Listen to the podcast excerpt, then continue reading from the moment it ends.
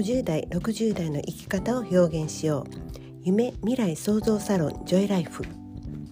この番組は50代60代の生き方を仕事や趣味遊びやアート好きなことで表現することを応援します。新しい時代自分メディアを持って発信してまいりましょう。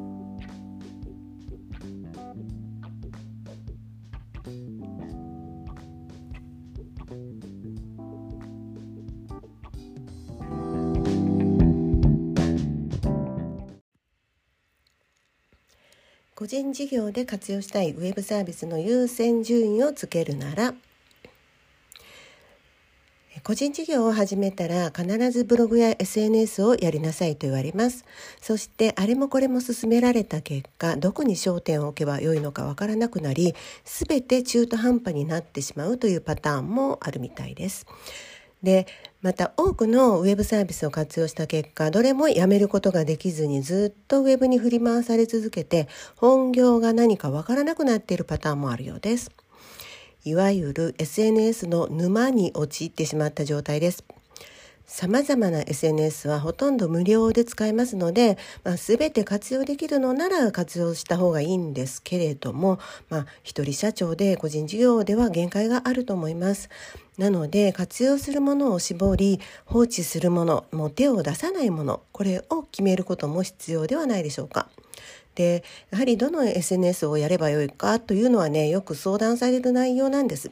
であの一旦ねでもやってみた方がいいと思いますね自分がどの SNS と相性がいいかっていうのはその人によっても違いますしそのお客様によっても違います。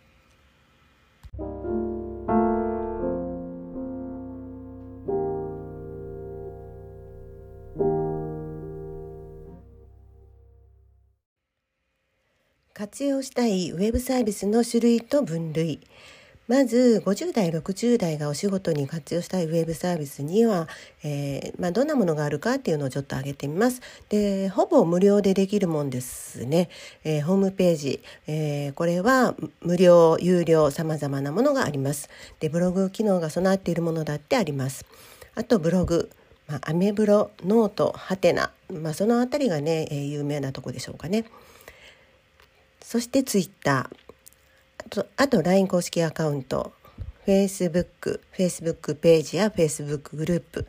YouTube、Instagram、ポッドキャストに Pinterest でまあちょっとね色が違うとは思うんですけれどもこういうのもあります。アメーバオンドリザーブストック Google マイビジネスその他にもねあるんですけれどもここではもうあまり若者向きのサービスは省きます、えー、無料でできるものは本当たくさんありますよね。なので、えー、全部でやっぱ活用するのは無理かなとは思いますね。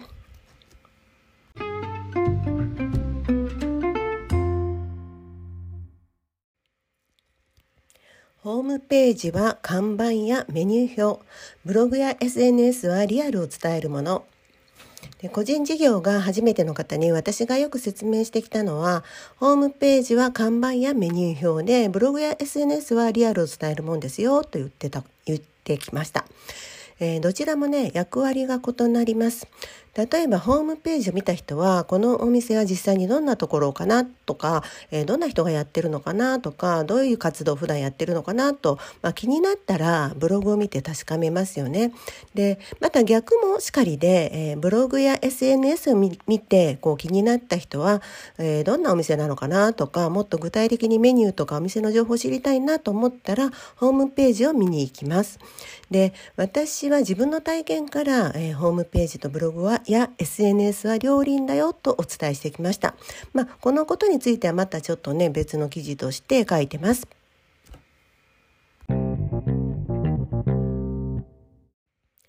ウェブサービスの特徴を分類してみましょう。でウェブサービスには様々なものがありますが、まあ、分類してみるとその特徴がよく理解できるかと思います。で、その分類にもね、様々な、まあ、方法はあると思います。で、まずは、まあ、分類で大きく、えー、こう分けるとこうストックされていくものかこうフィードみたいにこう流れていくものかという分類が大きいかなと思いますね。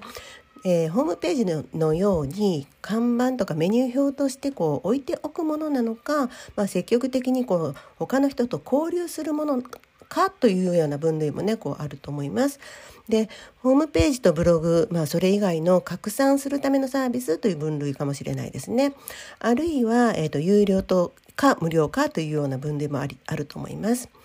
で、えー、中でもね私が一番気にしてもらいたいなと思うのは一つはこの Google 検索に上がってくるか上がってこないのかという分類なんですよね。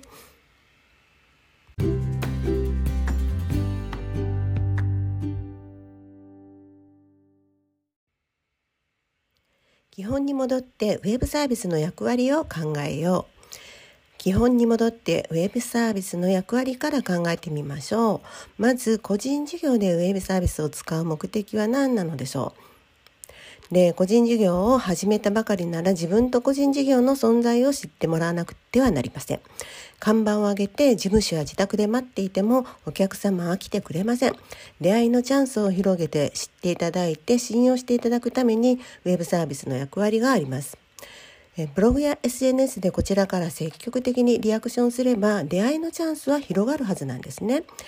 ただあれこれ活用はやっぱりできない、えー、ブログを書く時間さえない。フォロワーを増やしたりするのも時間がかかって面倒、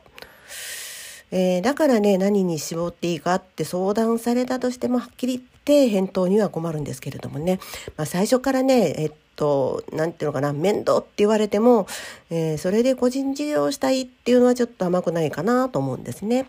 で、自分からリアクションすることももう放棄してしまうんだったら、もう最終的には Google 検索頼みになるのではないでしょうか。で、もちろんね、それはそれで、えー、全然楽ではありません。はい。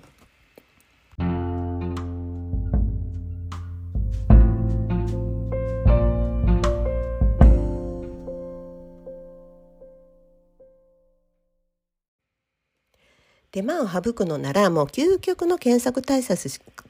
検索対策しかありません、えー、ブログを日々更新したり、まあ、お互いにこうリアクションしたりとかするそう交流の手間も省きたいのだったらもう究極の検索対策しかないと思います。で徹底的にキーワードを考えて選び抜いてもう検索してもらえるようなウェブサービスに絞り,、えー、絞り込んでそれだけを徹底的に使うっていうことですね。ただ、えー、ヒットするような魔法のキーワードを探し出すのはもうプロでも大変な作業なんです。大変というかもう難しい作業ですね。で、えー、そうですねあの、まあ、その道のプロの方がもうヒットするキーワードを探すのはもう砂の中から砂金拾うようなもんだっておっしゃってましたんでやっぱりプロでも大変なんだろうなとは思ってます。でそれでもまあ証券がねちょっと狭いものだったりとかあと地域に根付いたショップだったりこの検索と相性が良い個人事業もあるんですよね。だからそういう方は検索対策に向くウェブツールを選んでもう徹底的に検索対策をやってそれだけを活用するっていうのももう有効だと思います。でちっちゃなね私がショップをやっていた時はまさしくこの戦略でやってました。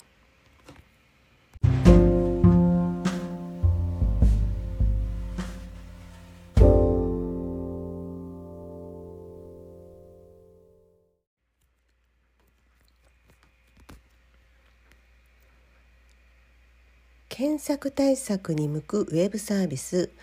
あれこれウェブサービスを運用する時間もないということでしたら、まあ、検索対策に向くウェブサービスだけを選んで徹底的に活用してみてはいかがでしょうか。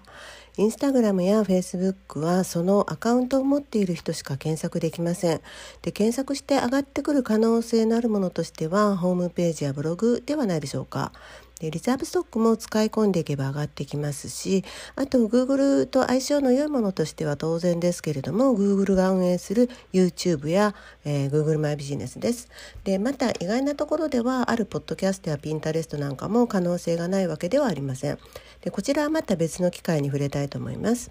自分のお客様の行動も考えて優先させるべきウェブサービスを絞ってそれを徹底的に使うことに集中しましょう。でいずれにしてもね楽して稼げるような魔法の抜け道はありません。どこかに自分の努力を積み重ねる必要はあります。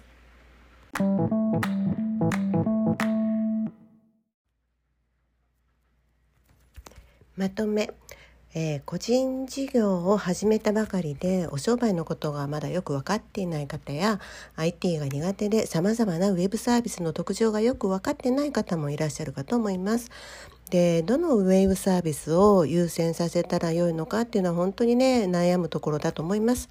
でただウェブサービスは個人事業をやっていく上でのあの手段の一つです。うん、で本来のねお仕事をしっかり成長させていくのはウェブサービスではありません。でまず個人事業をどのように成長させていくのかそのために何が必要なのか、まあ、個人事業のねマーケティングと企業のマーケティングが違うということや個人事業は本当にもう個人と個人の信頼の積み重ねの上に成り立っていくっていうこと、えー、積み重ねていくには時間がかかるということをね、えー、分かっていてほしいなと思います。でだからこそ正しい積み重ねをしていかなければ、えー、遠回りになってしまうんですよね。でまずはそういったことをね正しく理解しておきましょう。で、えー、リザーブストックの入門説明会とかでも、まあ、個人事業を正しく成長させていくステップマーケティングのお話などもしていますのでこれ、えー、無料ですので是非お気軽にご参加ください。